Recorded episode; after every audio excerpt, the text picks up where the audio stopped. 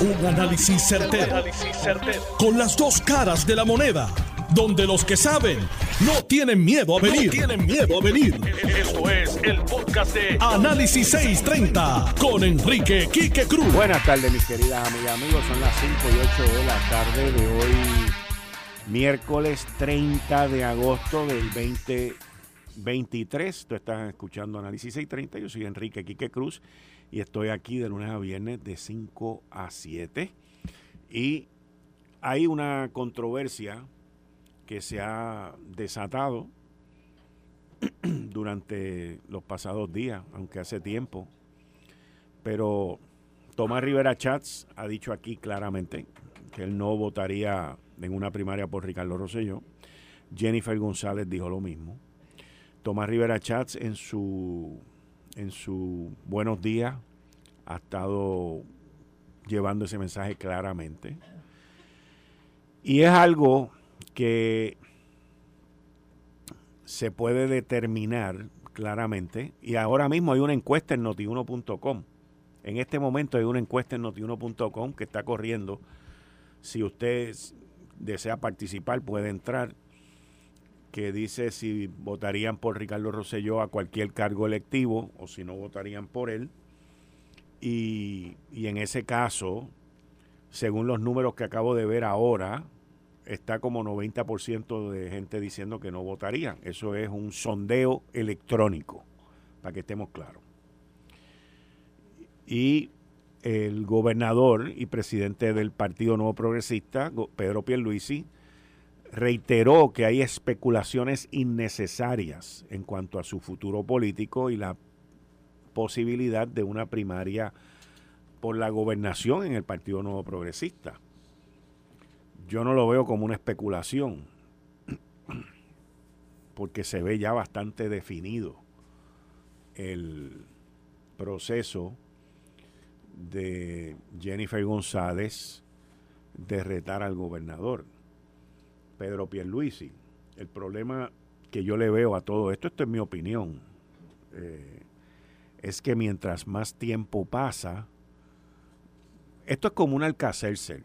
Yo no sé si usted ha tomado alcacelser, pero casi todos hemos tomado alcacelser en nuestras vidas. Usted tiene las dos tabletitas y usted agarra un vaso de agua y le echa las dos tabletas al vaso de agua. Y al principio eso tiene lo que se llama una efervescencia, que son todas esas burbujas creciendo y usted ve eso que parece como si tuviera vida, se ve bien chulo. Pues así son las candidaturas. Las candidaturas tienen esa efervescencia. Pero si usted sigue mirando el vaso y sigue mirando lo que pasa, al rato esa efervescencia se va apaciguando y va bajando. Y va bajando, y va bajando, y va bajando. Y hay gente que se la toma desde el principio y hay gente que se la toma después, más adelante. Lo mismo pasa con los refrescos, que no voy a mencionar el nombre, yo tengo unos favoritos, pero si usted abre una lata de un refresco, hace... Y eso es efervescencia de nuevo. Y usted lo sirve en un vaso y usted ve las burbujas, y lo mismo pasa con la cerveza, y, y usted ve toda esa efervescencia. Y champán. Mira, Tilano siempre me trae por donde me, después de momento me, distrae. El champán, una de las cosas que se, que se evalúa, y corrígeme, Tilano, que tú eres el experto en esto, una de las cosas que se evalúa cuando uno se sirve un buen champán son las burbujas que produce y cuánto esas burbujas se mantienen creciendo, que usualmente vienen de abajo hacia arriba en la copa. Por eso es que las copas de champán son en forma de flauta para uno apreciar más esa efervescencia. Y toda esa efervescencia eventualmente se va. Y eso es lo que Jennifer González tiene que medir. Porque a nadie le gusta tomarse un refresco, vamos a decirlo como él, que a mí me gusta. A nadie le gusta tomarse una Coca-Cola que perdió la efervescencia, que está flat, es lo que llaman flat. El el flat, como quiera te lo puedes tomar porque tiene el mismo efecto, pero una Coca-Cola flat es horrible. Y ella tiene que mirar eso en su candidatura. Yo fui el primero aquí que dije, hace, cuando se empezó a rumorar lo de Jennifer para correr para la gobernación y retar a Pedro Pierluisi, Yo fui el primero que dije, si yo fuera el gobernador, yo quemo la casa. Y me voy con Ricardo Rosselló como candidato a comisionado residente. ¿Por qué? Porque Ricardo Rosselló tiene entre 65 y 75, 85 mil votos de gente que lo siguen a él. Y en una primaria va a ser determinante.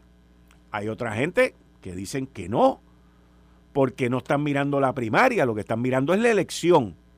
Puede ser un buen candidato de primaria ahora mismo y no puede ser un buen candidato de elección. Que ese es el punto que se trae aquí. Eventualmente Ricardo Rosselló puede que tenga su día de reivindicación, que es lo que buscan todos los que han tenido una situación negativa en la vida. Todo el mundo busca una reivindicación. Aníbal Acevedo la ha buscado y no la ha encontrado y dudo que la encuentre. Y hay políticos que no se pueden reivindicar. Hay personas que no se pueden reivindicar. Lamentablemente, así es la vida. Pero hay gente que se han podido reivindicar. Y hay gente que han aparecido de la nada y se reivindican. En este caso, mucha gente piensa que es muy temprano. Y a la verdad, o sea, estamos hablando de que el verano del 2023 acaba de pasar ahora, que se cumplieron cuatro años del verano del 2019. Y en el mensaje que Ricardo Rosselló dio el domingo en la asamblea de, de delegados del Partido Nuevo Progresista, es la primera vez que él públicamente hace mención que si los medios, que si los grupos, que si esto, que si lo otro, ya comenzando a dar un discurso, a dar una opinión de que él fue víctima de una circunstancia y de que él, eh, eso es la opinión de él, by the way, él es el que lo expone así, yo no estoy diciendo eso, pero ya empieza a dar una justificación de camino a qué?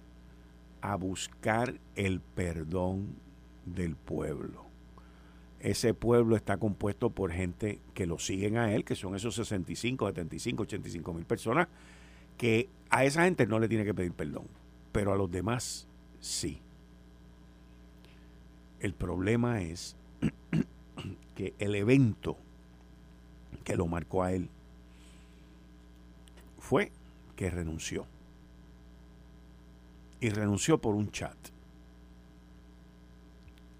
Ese chat en mi, esto es mi opinión también, by the way, y que quede claro, yo creo que yo soy uno de dos o tres analistas, estadistas y PNP que no le pidieron la renuncia. Yo nunca le pedí la renuncia. Y en eso estoy en récord. Nunca le pedí la renuncia. Y ustedes saben por qué nunca pensé que era bueno que él renunciara. Y lo dije aquí en este programa, yo estoy en récord. No porque yo creyera que él no merecía eso, no era culpable, inocente, lo que sea. No yo entendía que el que él renunciara iba a ser tan y tan y tan nefasto para la gobernabilidad de esta isla, estableciendo un precedente para que después vinieran cuatro manduletes, como ha ocurrido del 2019 para acá, a pedirle la renuncia a Wanda Vázquez, a pedirle la renuncia a Pedro Pierluisi. Y ese, ese precedente era nefasto. Yo sí creía en el enjuiciamiento político, que la legislatura lo llevara y luego el Senado lo enjuiciara. Yo sí creí en el proceso, porque ese es el proceso que establece nuestra constitución. Hay mucha gente que dice, bueno, pero es que el partido lo abandonó. No, el partido hizo lo que tenía que hacer. El partido hizo lo que tenía que hacer. Pero él tomó la decisión de renunciar. La decisión es de él. Y la decisión no tuvo nada que ver con amenaza, ni con riesgo, ni con nada. No hay nadie en esta isla que esté más protegido que el gobernador de Puerto Rico y su familia. No existe nadie.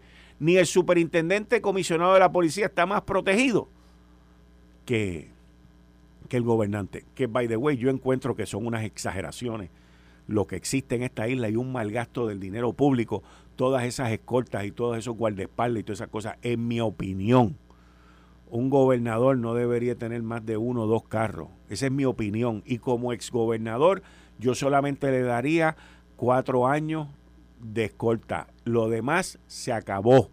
Aquí nosotros somos un sistema colonial, feudal, que seguimos viviendo bajo los estragos de los reyes de España y convertimos a nuestros gobernantes como si fueran unas cosas endiosadas de, de, de, monarquías y de cosas, y hay que darles escolta y hay que darles protección. ¿De qué? ¿De qué? ¿Protección de qué? Funcionarios públicos aquí, el secretario de Estado, el otro secretario, el otro y el otro con unas escoltas, alcalde con cuatro carros de escolta. ¿De qué? Pero nosotros no nos enfocamos en lo que nos tenemos que enfocar, que es en romper esas malas costumbres, esas malas, malas mañas que existen gubernamentalmente. Y se acaba todo eso. Se acaba. Yo no creo en nada de eso. No creo en nada de eso. Y ahí ustedes tienen mi opinión sobre las candidaturas. Repito mi posición sobre lo de Ricardo Rosselló. Y sobre las escoltas, ustedes saben que yo soy el enemigo número uno de las escoltas. Punto. No deberían de tener ese derecho ningún exgobernador, ni su familia, ni nadie. Lo tienes por cuatro años. Serviste cuatro años, tienes cuatro años. Serviste ocho años, tienes ocho años. Y se acabó. Se acabó de por vida. ¿A cuenta de qué? ¿A cuenta? ¿Usted sabe cuánto cuesta eso? Esto lo sacan cada vez que quieren jorobar a alguien. Porque cuando no quieren jorobar a alguien no lo hacen. Pero una escolta de esa de un exgobernador vale 2, 3 millones de pesos. Y mienten en los reportes y los esconden de todos los partidos. Eso es así. Eso es así. Pero igual que el caso que se vio en el Tribunal de Apelaciones, lo vamos a discutir ahorita con el licenciado Francisco González. Eh, el Tribunal de Apelaciones pues dice que no hay constitucionalidad en, las candidaturas coaligadas. Y miren, el, aquí las elecciones del 2024 van a ser unas excelentes elecciones, porque van a poner el playing field, el, el, el lugar de terreno político, lo van a poner donde yo entiendo que va a estar. Es que lo va a volver a traer a la normalidad. El terreno político en Puerto Rico en el 2024 va a volver a la normalidad. No va a haber una pandemia, no va a haber un verano 2019, no va a haber un montón de cosas que ayudaron a Victoria Ciudadana a mantenerse como estaba. Y la líder de ese movimiento y de ese partido se llama Alexandra Lúgaro. Si ella vuelve al movimiento Victoria Ciudadana, podría causar el que ellos mantengan su base, que está aproximadamente como en 175 mil electores. El PIB, yo entiendo que, vuelvo y repito, es mi opinión, dieron un honrón con las bases llenas, pero no hay nadie en las bases. Así que el volver a dar un honrón en las bases llenas, es muy difícil que un rayo caiga en el mismo sitio dos veces y creo que el PIB ha tenido sus desgastes porque son humanos también sea, esta gente no, son santos, buenos y omnipotentes. Imagínense si el PIB sabe, yo estoy seguro que ellos encuestan. Imagínense si ellos saben el daño que lo que se llama Partido Independentista Puertorriqueño le provee a ellos, que los otros días salió Fernando Martín, no fue Juan Dalmao, Fernando Martín, uno del Politburo, no sé, tiene un título ahí de no sé qué rayo, y dijo que no estaban de acuerdo con lo que estaba haciendo Ortega allá en Nicaragua. O sea, ya tú estás empezando a ver al PIB decir, mira, yo no estoy de acuerdo con esto, yo no estoy de acuerdo con aquello. Se están eh, destetando, porque la palabra es destetando. Se están destetando de estos regímenes totalitarios, de los cuales ellos han compartido y se han pasado el chicle y la lengua y de todo, y ahora de momento se están destetando de eso. Igual que el año que viene usted no vuelve a oír la palabra independencia. Van a venir con un discurso completamente nuevo de que, mira, olvídate de la independencia. Márcalo ahora. Márcalo ahora. Mira, te lo estoy diciendo a las 5 y 22 de la tarde del 30 de agosto. El año que viene, parte de la campaña del PIB va a ser que ellos son la solución, que ellos son los que van contra la corrupción y que ellos, y que olvídate de la independencia. Nosotros no podemos bregar con la independencia, el monstruo americano, lo que sea. Imagínate, fueron a visitar a los congresistas en Washington. Fueron a ver a los congresistas en Washington. ¿Cuál es el mensaje de eso? Que nosotros nos reunimos con el enemigo, con los que odiamos, con los que queremos que se vayan de aquí. No, ahora vamos a ser partner. Y ya usted verá. Eh, estás escuchando el podcast de Noti1. Análisis 630 con Enrique Quique Cruz. 5 y 32 de la tarde de hoy, miércoles 30 de agosto del 2023. Tú estás escuchando Análisis 630. Yo soy Enrique Quique Cruz y estoy aquí de lunes a viernes de 5 a 7. Como todos los miércoles a las 5 y 30, Atilano Cordero Vadillo. Y luego a las 6 de la tarde va a estar aquí conmigo el representante Jesús Santa, que ya está con nosotros por aquí. Y los licenciados César Vázquez y Francisco González. Buenas tardes, Atilano. Muy buenas tardes, Quique. Como todos los miércoles, un placer y un honor estar compartiendo contigo y con nuestras distinguidas audiencias. Le doy un gran saludo a, mi distinguido amigo y representante Jesús Santa. Jesús, te puede entrar al micrófono y compartir conmigo esta media hora que esto es económico y usted es un buen economista también. Gracias, Tilano, gracias a ti y buenas tardes a Kike y todos los que nos escuchan. Vamos a comenzar con, para que no digan nada, porque siempre comienzo con el precio del petróleo. Hoy yo vi el precio del petróleo a, a las 9 de la mañana, abrió a 81.67. Cerró, a las 3 estaba 81.6. Eso quiere decir que el, el WIT, el que nosotros utilizamos, esto quiere decir que todavía va a estar cara la gasolina y no va a tener ninguna tendencia de baja a menos que no baje de los de los 78, 76 por ahí para que tenga una baja.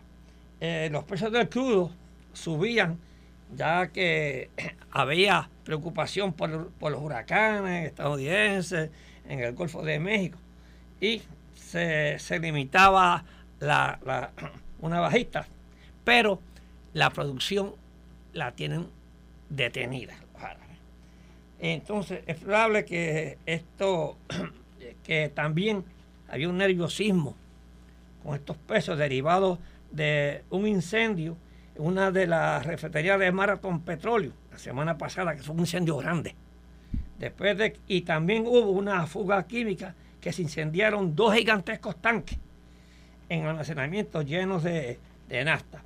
Eso iba a provocar que iba a haber un incremento alto, pero mira, no ha subido con todo eso.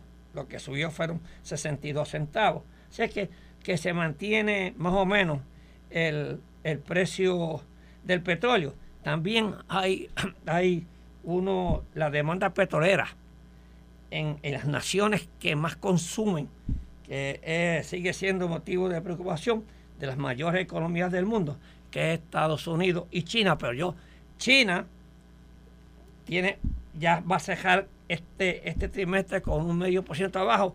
Yo no lo he visto todavía los números, pero los economistas dicen que van a ser un medio. Alemania, la primera economía de Europa, cerró su crecimiento con medio punto. Y eso para Alemania es por las importaciones, por el precio del petróleo que, eh, que está alto y el suministro que venía de Rusia. Así es que no va a haber gasolina barata por, por un buen tiempo. Como tú bien dijiste aquí que la economía en Estados Unidos en este trimestre, el trimestre de abril y junio, subió un 2.1%. Ellos esperaban un 2.14%, ¿ok? Pero eso es buenísimo. Eh, la economía subió de una tasa de un 2,5 anual en el trimestre de abril a junio, una prueba de que resiste el aumento del costo del crédito para los consumidores. No es una economía que todavía está resistiendo, unos números ahora, que este que el, el costo del financiamiento sigue subiendo para bajar la inflación. Eh, el, segundo cálculo del crecimiento del Departamento de Comercio mostró un leve aumento con respecto al 2% de marzo, que fueron un 2 solamente, aunque los arduos refuerzos de la Reserva Federal para, para domar la inflación mediante aumentos de las tasas de interés han frenado el crecimiento de la economía, o sea que no lo han frenado. sigue, sigue arriba. Los empleos siguen creciendo, los empleos.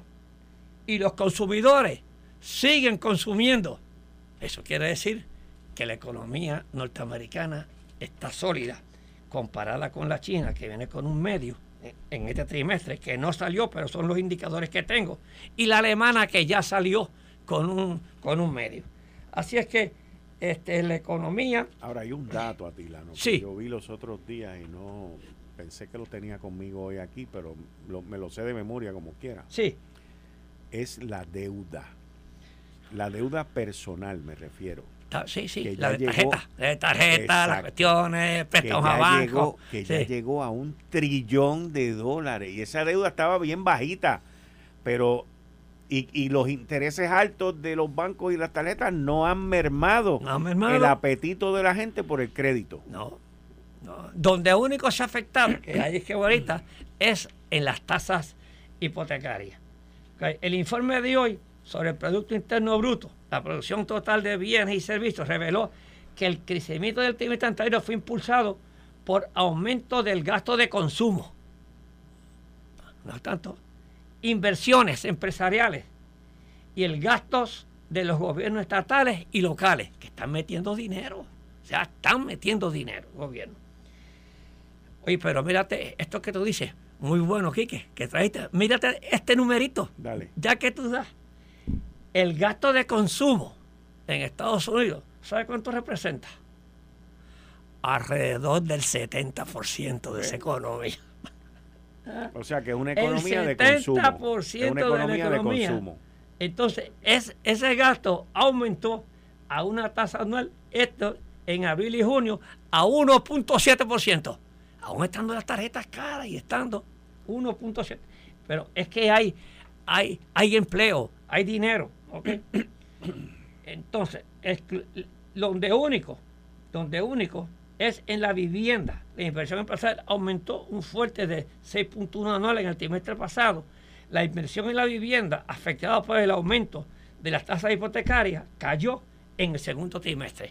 Así es que tenemos, yo voy a hablar ahorita estos reflejos, porque si se esperan que vayan a bajar los intereses, yo lo siento mucho decirle. Entonces yo voy a decirle, le traje una...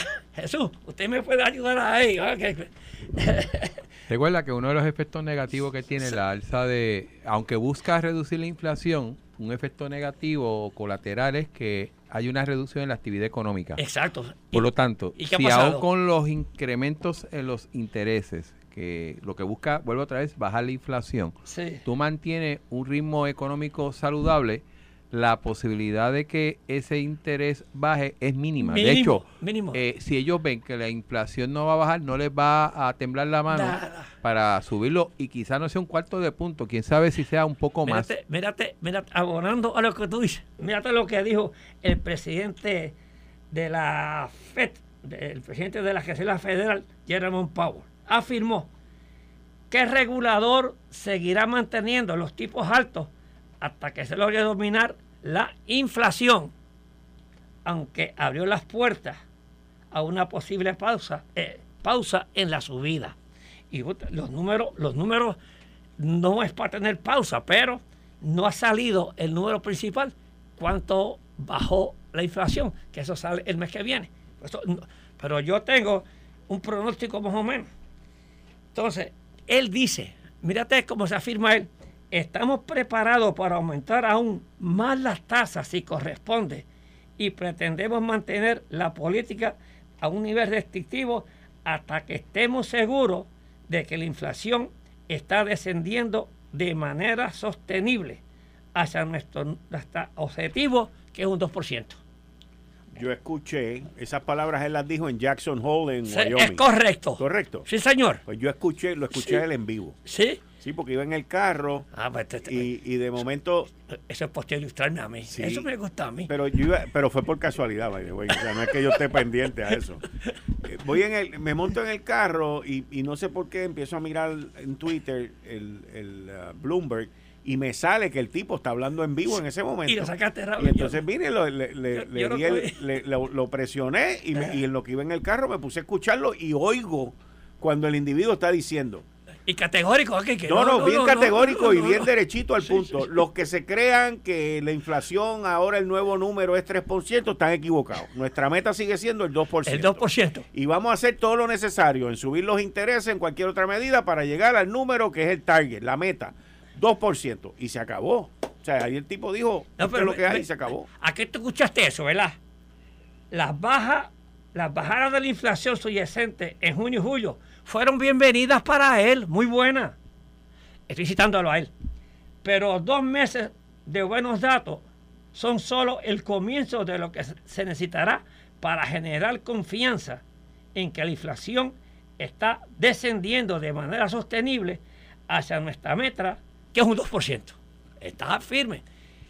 La conclusión es que yo creo que no los van a subir. Si yo o los van a dejar igual van a dejar igual o le van a subir un cuartito más. De ahí no va. Porque es que esa economía está dura. Entonces, la clase media sufre, el pobre sufre. ¿Por qué?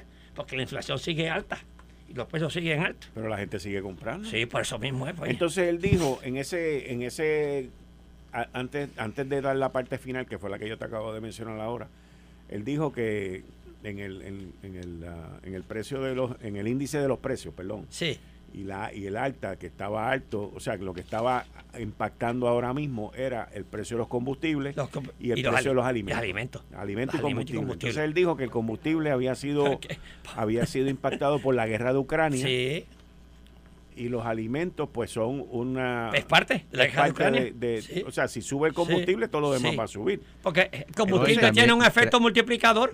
recuérdate Ucrania es el granero de Europa. Sí, sí señor. O sea el hecho de que allá no haya el tráfico de grano va a impactar la demanda y oferta en el resto del mundo. O sea que también tiene un efecto quizás menor pero lo tiene de incremento a los precios de, de, de los alimentos. Oye y va, y va ahora eso de los alimentos.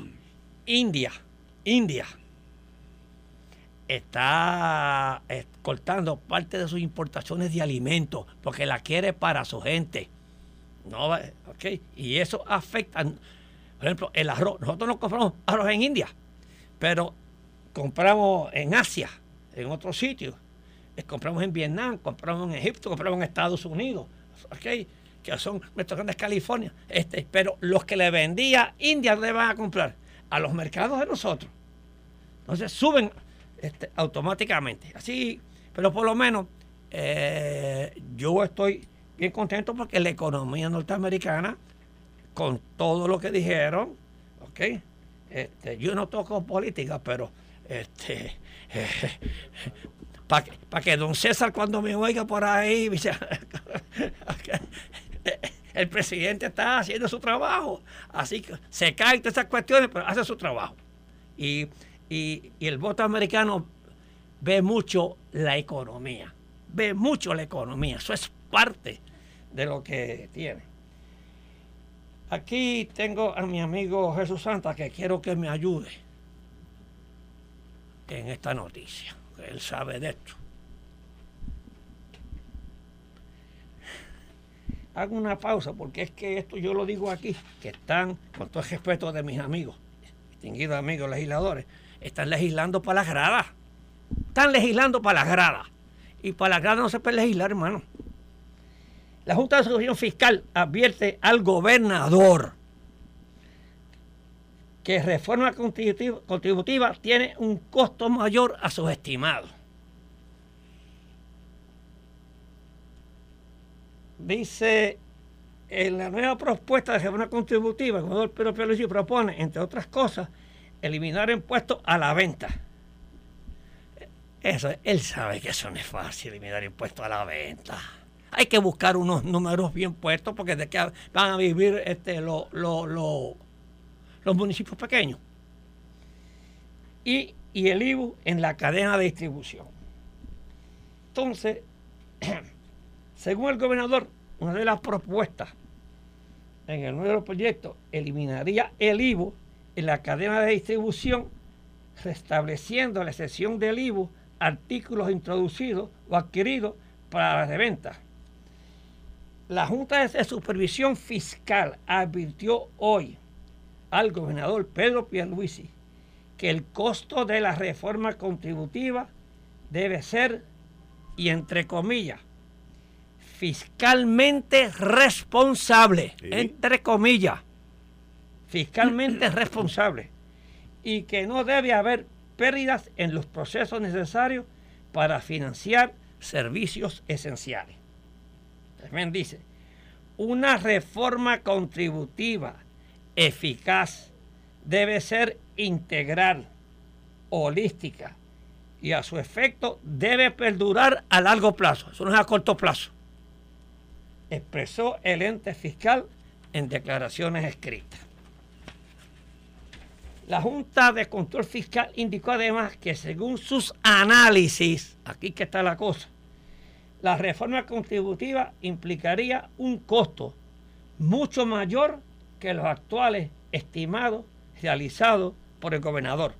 Cuando yo, eh, yo estoy, estoy yo textualmente leyendo el comunicado, no es que yo estoy hablando del gobernador.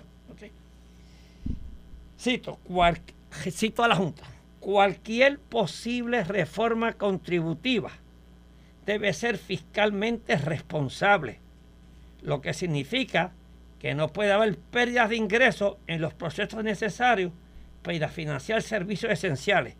Por tal motivo, cualquier reforma contributiva o iniciativa de ley contributiva debe ser neutral en términos de ingresos, expresó la Junta, que no, si, si hay el dinero y me corrige Jesús, que, es el experto y vio este proyecto, que no tenga pérdida para el erario público.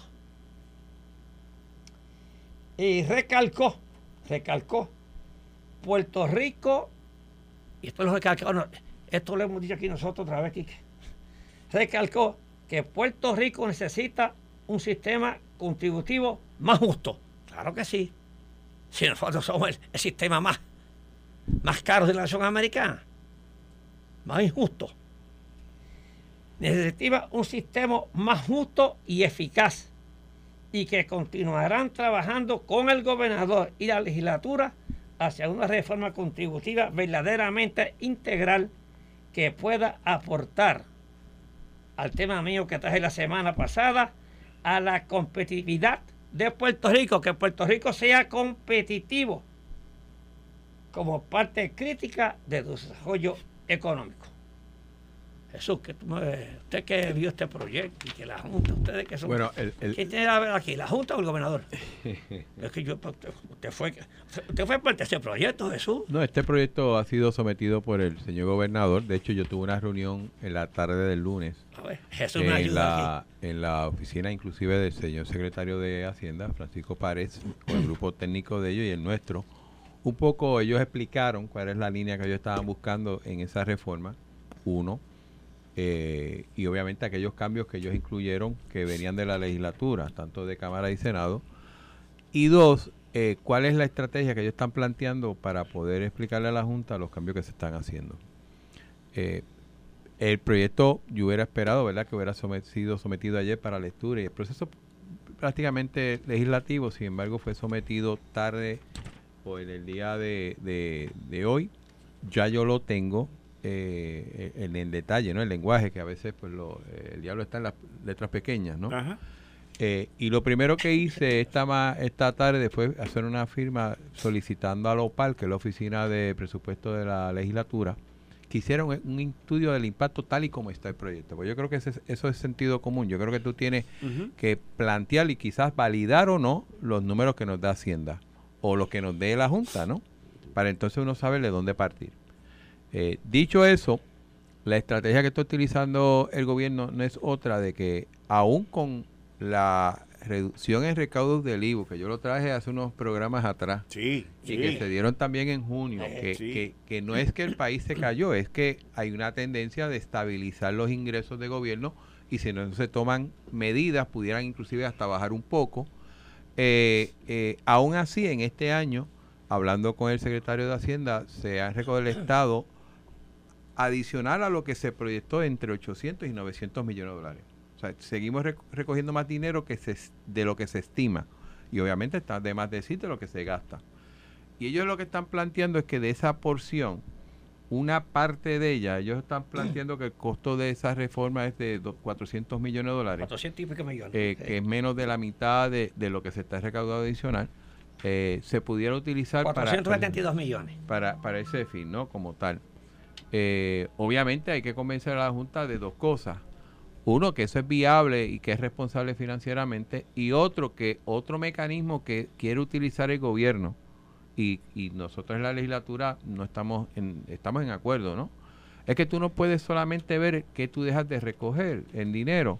Tú también tienes que meter en esa ecuación cuánto gasto menos. O sea, aquí se ha hablado de la grasa. Pues mira, si yo puedo reducirle a un gasto que es innecesario 100 millones, pues son 100 millones que yo quiero pasar a la reforma contributiva. No quieres y, y hacer esa combinación. Eso es una. Y dos, dinero en las manos de la gente, eventualmente una parte rebota al gobierno. O sea, el impacto de, recoger el dinero en el momento pudieran ser 400, ¿cuánto? 472 millones. 472 Allá millones. incluye un costo total de 472 millones, es decir, lo que ayudaría a contribuyentes. Pues, y sabemos que en Puerto Rico la mayoría de ese dinero, lamentablemente, se gasta, se consume, ya sea en en artículos, vehículos, lo que sea, pues es un dinero que tiene la persona adicional. Lo ve la economía americana, que es nuevamente. Y en el mejor de los casos, se pudiera invertir, que eventualmente una inversión de ese dinero que tiene la gente adicional, pues si se invierte en cosas en Puerto Rico, pues genera mayor ingreso y eso se quizá más enfocado a lo que son la reducción de tasas de las corporaciones.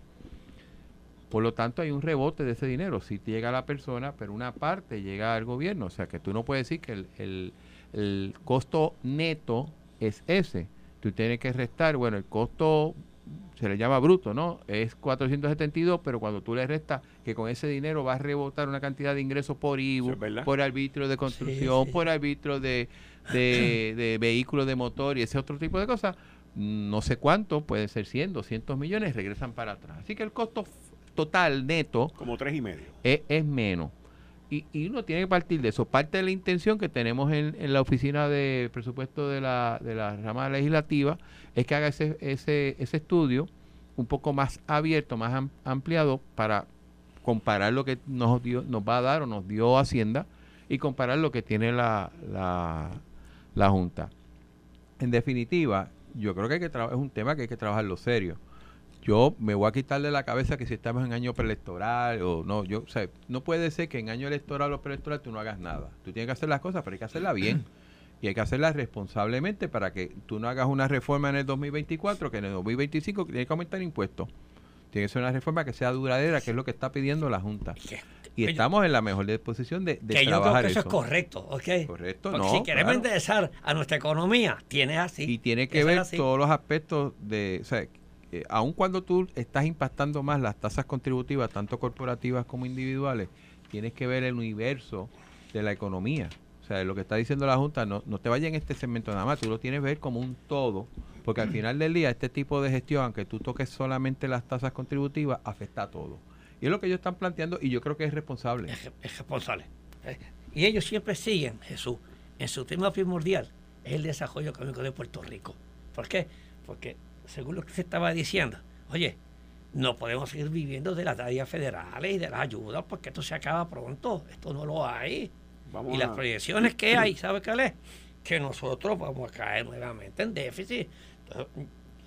yo, el año pasado, se cerró con .003% de crecimiento según la Junta de Planificación, el propio gobierno el propio gobierno te da ese, ese crecimiento, quiere decir que no hubo ningún crecimiento.